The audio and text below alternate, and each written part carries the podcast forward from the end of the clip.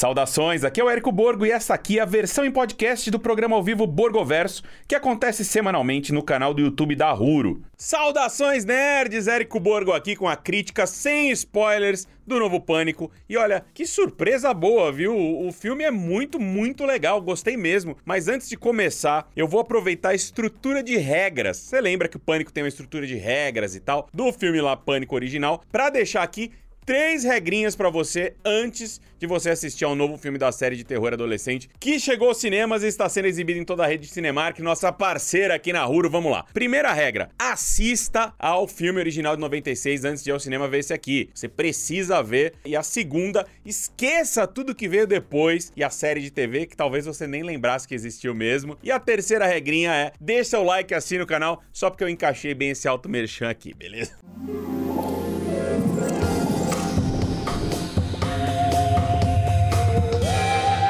Mas o porquê das regras 1 e 2 vou explicar agora. O novo Pânico, ele foi criado 26 anos depois do lançamento original e ele é mais um naquela longa lista de reboots nostálgicos, ou também conhecido como reboots legado, né, que são reinícios para as franquias consagradas que recuperam situações e personagens dos clássicos ao mesmo tempo ignorando ali em grande parte sequências que não deram certo e recomeçando as coisas todas de uma maneira mais moderna. São filmes como Jurassic World, Caça-Fantasmas, O Mais Além, Star Wars Episódio episódio 7 e até mesmo, de certa maneira aí, mas esse tem uma estrutura um pouco mais complexa que vale até a pena a gente discutir depois, né, num Borgoverso específico, é o Homem-Aranha Sem Volta para Casa, que é um reboot legado diferente, mas também é um reboot legado. A regra 1, portanto, é aquela assista original de 96, é pelo quanto do primeiro Pânico esse novo filme tem. Ele repete situações, ele repete estrutura, ele repete também músicas, cenários e até enquadramentos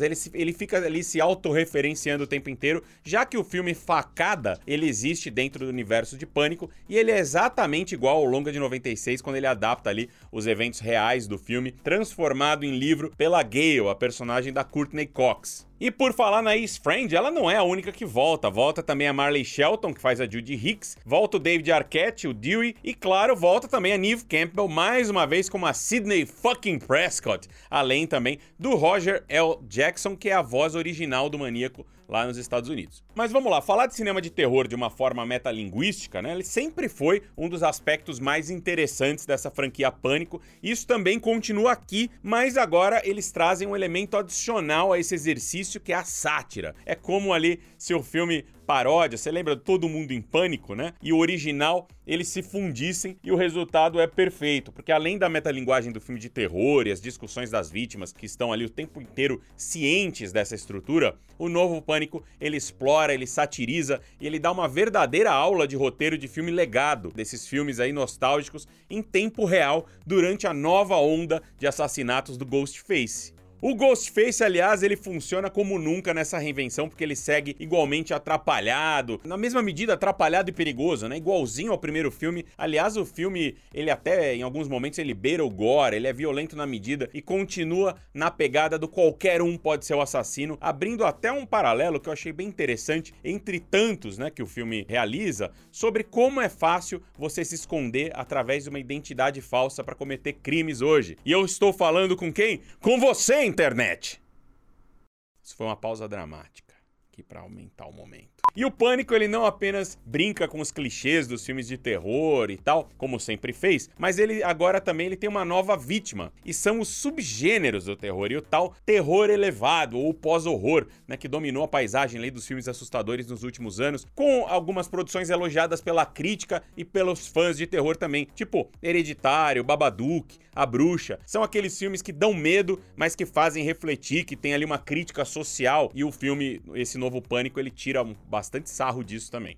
E no filme de 96, os telefones móveis, eles eram fundamentais para a trama, já que o Ghostface, talvez ali, que o Ghostface até fiquei pensando, talvez ele seja o último dos grandes maníacos mascarados. Ele estava o tempo inteiro em comunicação com as suas vítimas né, nos seus jogos sádicos. E esse novo, ele é movido a smartphones, casas automatizadas, com a tecnologia sendo parte fundamental das nossas vidas. Então ele apresenta, ele usa isso para apresentar algumas questões de intimidade na era do compartilhamento. Intimidade essa que está em constante ameaça aí por hackings, clonagens, vazamentos. Tudo isso também é referenciado no filme. Mas a vítima final desse novo pânico é uma crítica bastante dura ali ao fandom. Sim, ao fandom, aos fãs. E ao mesmo tempo que o filme é um fanservice atrás de outro, né? Ele dá tudo o que o fã espera e ele evita as armadilhas que no passado foram criticadas pela comunidade e tal. Os roteiristas e produtores, eles reclamam o tempo inteiro desses mesmos fãs. É um negócio que eu só consigo batizar como fanservice irônico, né? Porque eles não poupam reclamações em vários momentos sobre quem cresceu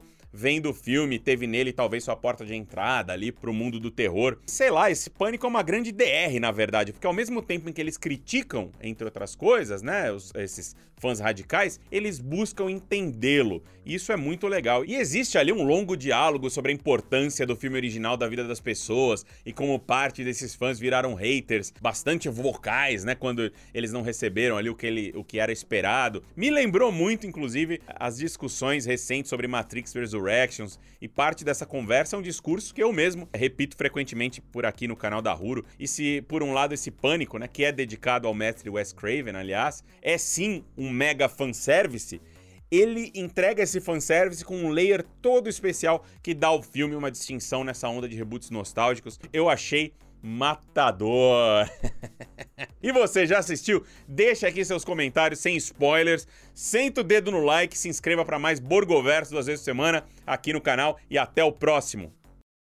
Você ouviu a versão em podcast do programa semanal ao vivo Borgoverso, que é oferecido aos fãs pela Cinemark Brasil. Para acompanhar, assina o canal do YouTube da Ruro e o perfil da Cinemark na sua plataforma de streaming favorita. E até a próxima!